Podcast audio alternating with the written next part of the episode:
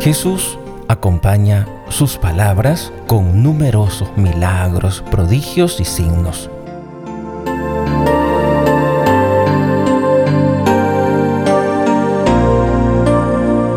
Y esos milagros, esos prodigios, esos signos, manifiestan que el reino está presente en él.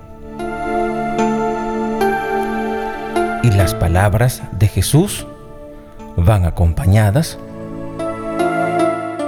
por eso que permite, es decir, por los milagros, prodigios y signos, que permiten que el hombre se dé cuenta que el reino está presente en Jesús.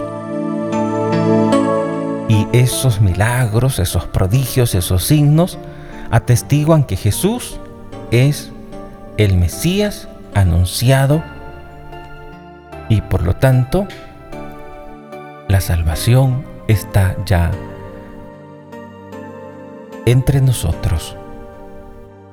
Los signos que lleva a cabo Jesús testimonian que la que el Padre le ha enviado.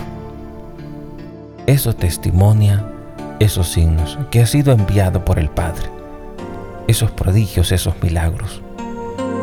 Dice el Evangelio de San Juan capítulo 5 versículo 36.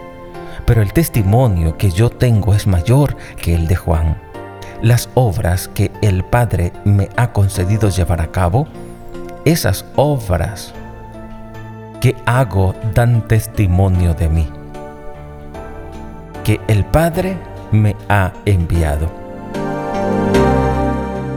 El, prodigio, el milagro, el signo están dando testimonio que el Padre ha enviado a Jesús. San Juan capítulo 10 versículo 25 dice, Jesús le respondió, os lo he dicho y no creéis. Las obras que yo hago en nombre de mi Padre, esas dan testimonio de mí. Esas palabras que acompañaban, que daban que quedaban certificadas, que quedaban em, garantizadas por los milagros, por los prodigios, estaban manifestando que el reino de Dios estaba ya presente en Jesús. Y Él está presente entre nosotros, significa que el reino está ya entre nosotros. Y ellos dan testimonio, dan que Jesús es el Mesías anunciado invitan a creer en Jesús todos esos signos. Concede lo que le piden a los que actúan, a los que acuden a Él con fe. Jesús se presenta como un Dios cercano, como un Dios amoroso, que atiende las súplicas de aquellos que acuden a Él con fe. Dice Marcos 5:25 al 34 dice, había una mujer que padecía flujos de sangre desde hacía 12 años. Había sufrido mucho a manos de los médicos y se había gastado en eso toda su fortuna, pero en vez de mejorarse había puesto peor. Oyó hablar de Jesús y acercándose por detrás, entre la gente le tocó el manto, pensando con solo tocarle el manto curaré. Inmediatamente se secó la fuente de sus hemorragias y notó que su cuerpo estaba curado. Jesús, notando que había salido fuerza de él, se volvió enseguida y en medio de la gente, en medio de la gente y preguntaba, ¿quién me ha tocado el manto? Los discípulos le contestaban, ¿ves cómo te apretuja la gente y preguntas, ¿quién me ha tocado? Él seguía mirando alrededor para ver a la que le había hecho eso. La mujer se acercó asustada, temblorosa. Al comprender lo que había ocurrido, se le echó a los pies y le confesó toda la verdad. Él le dice, hija, tu fe te ha salvado, vete en paz y queda curada de tu enfermedad. Todavía estaba hablando cuando llegaron a la casa del jefe de la sinagoga para decirle tu hija muerto, ¿para qué molestar al maestro? Eso lo encontramos en la Biblia, en Marcos capítulo 5, versículo del 25 al 34. Entonces Él concede lo que le piden a los que acuden a Él con fe. Por tanto, los milagros fortalecen la fe en aquel que hace las obras de su Padre. Estas testimonian que Él es el Hijo de Dios. Pero también pueden ser ocasión de escándalo. Dice Mateo 11, 6. Bienaventurados el que no os escandalice de mí. Así dice Mateo 11, 6. Entonces esos signos, esos milagros, podrían ser también ocasión de escándalo. No pretenden satisfacer la curiosidad ni los deseos mágicos.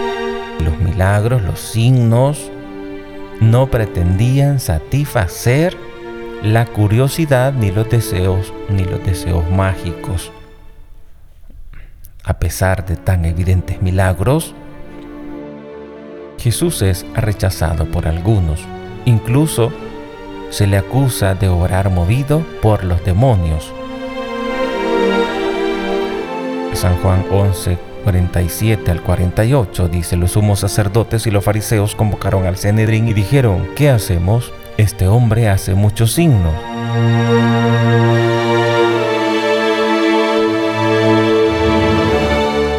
Así dice el Evangelio de San Juan 11, 47 al 48.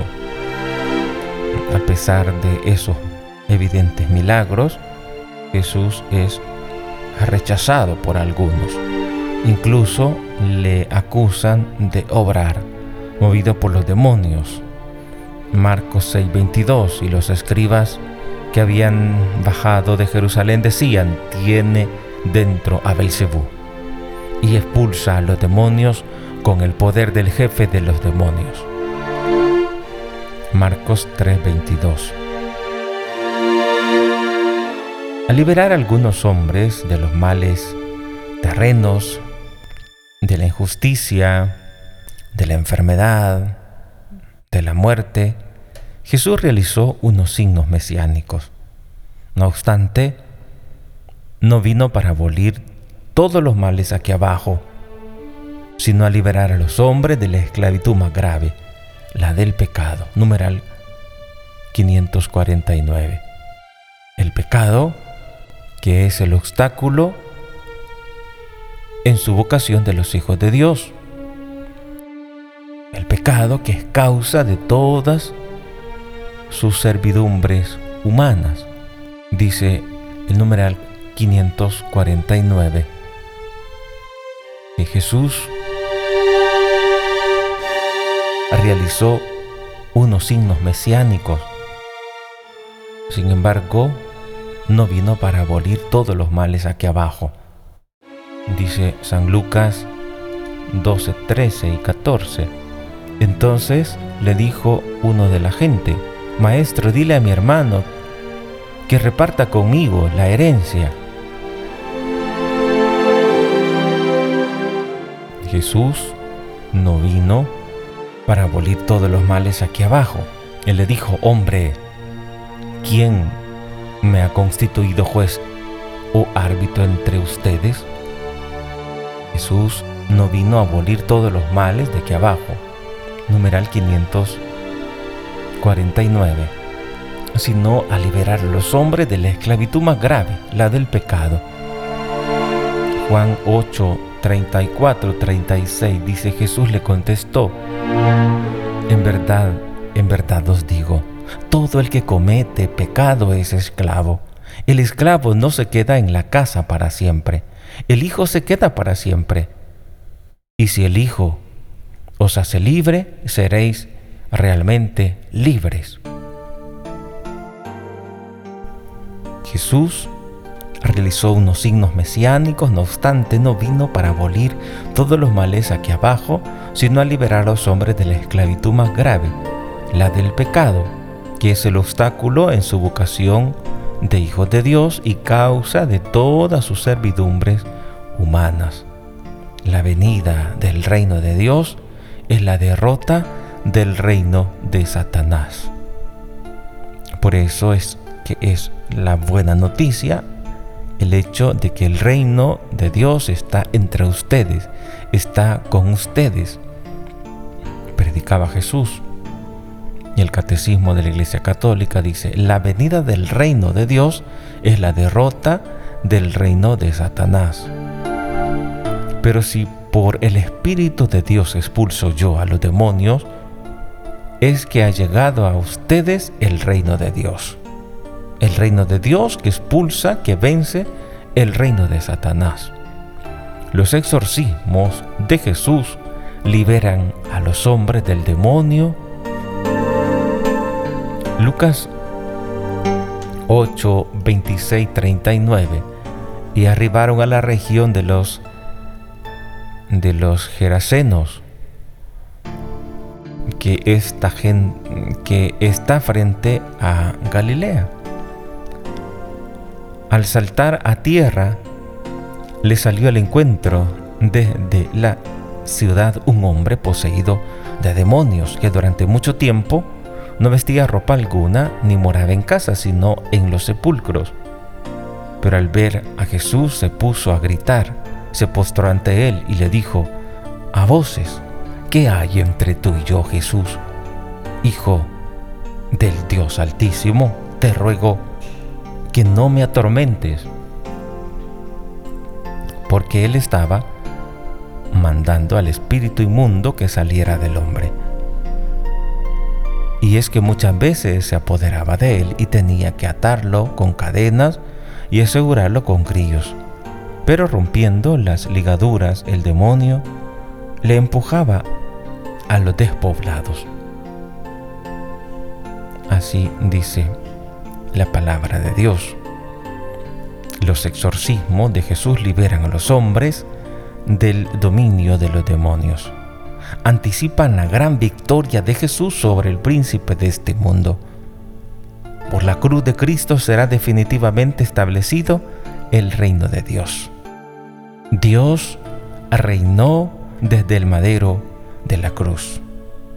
Por la cruz de Cristo será definitivamente establecido el reino de Dios. Jesús venido a liberar al hombre del mal de todos los males, del pecado. Pero también es compasivo y eh, cuando sanaba a los enfermos, no pretendía satisfacer la curiosidad. Cuando le dicen, vaya, ¿qué milagros haces para decirnos que tú eres el Hijo de Dios? Le pedían milagros, pero él no vino a satisfacer la curiosidad ni los deseos mágicos de la gente.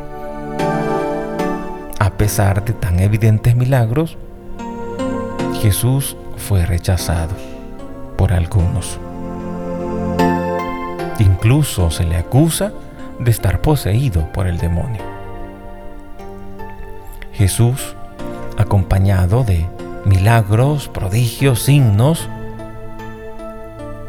manifiesta que el reino de Dios está presente en él. Y todos esos milagros, prodigios y signos están diciendo que Jesús es el Mesías anunciado. Y todos esos milagros y signos invitan a creer en Jesús como el enviado. O sea, no es que el fin sea los milagros, el prodigio, los signos milagrosos. No eso, no era eso el fin.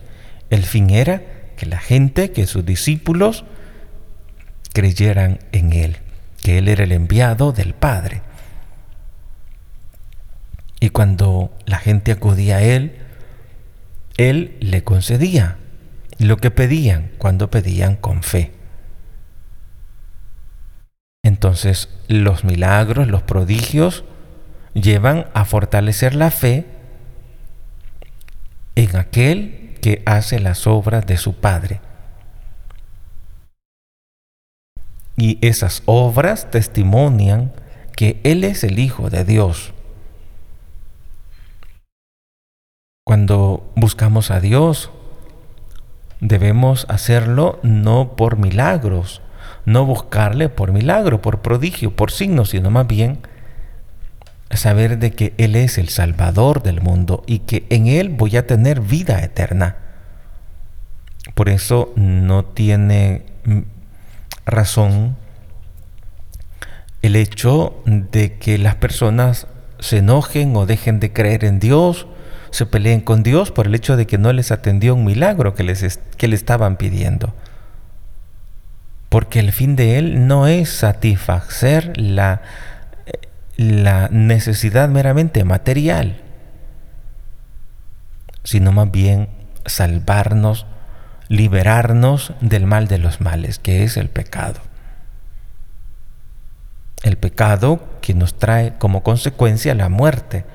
Y de hecho Jesús en tantas veces cuando se encontraba con enfermos no les decía, ¿sabes qué? Te voy a curar de tu enfermedad. Solo les decía, tus pecados te quedan perdonados. Y en ese momento la persona sanaba. Jesús ha venido a curarnos de, de el mal de los males, del pecado. Y esos milagros que hizo tienen como fin invitar a creer en Él. Los milagros nos invitan a creer en Jesús, fortalecen la fe en aquel que hace las obras del Padre y no pretenden satisfacer la curiosidad ni los deseos mágicos. Y a pesar de todos esos milagros, Jesús fue rechazado, incluso acusado de, de estar endemoniado. Y Jesús no viene a, a liberar de todos los males, es decir, de las injusticias, de las enfermedades, de la muerte, aunque resucitó a los muertos para mostrar que Él era, Él es el Hijo de Dios, que para Él no hay imposibles, que es Dios. Pero a liberar a algunos hombres de los males terrenos, de la injusticia, del hambre, de la enfermedad, de la muerte, no es que Él haya venido a abolir todos los males de aquí abajo, sino a liberar a los hombres del pecado. Queridos hermanos, pedimos a Dios que nos ayude a creer en Él. Nuestra fe, nuestra confianza en Dios ha de ser siempre lo principal en el día a día. Poder confiar en Él poder ponernos en sus manos en todas nuestras enfermedades, porque para Él no hay nada imposible. Y Él es un Dios bueno, que se preocupa de sus hijos. Cuando Jesús nos revela sobre el Padre, nos dice, miren los pajarillos, miren los lirios del campo. Nunca les ha faltado la comida y los pajarillos, nunca les ha, les ha faltado el vestuario a los lirios del campo. Si eso hace con ellos, cuanto más hará por sus hijos, cuanto más por usted, cuanto más por mí. Confiemos en Dios, tengamos nuestra esperanza en Él, no te desalientes, aunque te veas atormentado por tantas injusticias, por tantas enfermedades, por la muerte misma. Pero Jesús nos ha dicho en su palabra que el que cree en Él tendrá vida eterna. Y como decía otra parte en la Sagrada Escritura, para mí la muerte es ganancia, porque estar unidos a Jesús es estar unidos a la vida. Y todos tenemos que pasar por el Calvario de la muerte, por, el, por la cruz. pero qué bien hace al alma, al espíritu, a lo más íntimo de nuestro ser, tener la confianza en Jesús, que ha venido para que tengamos vida y vida en abundancia.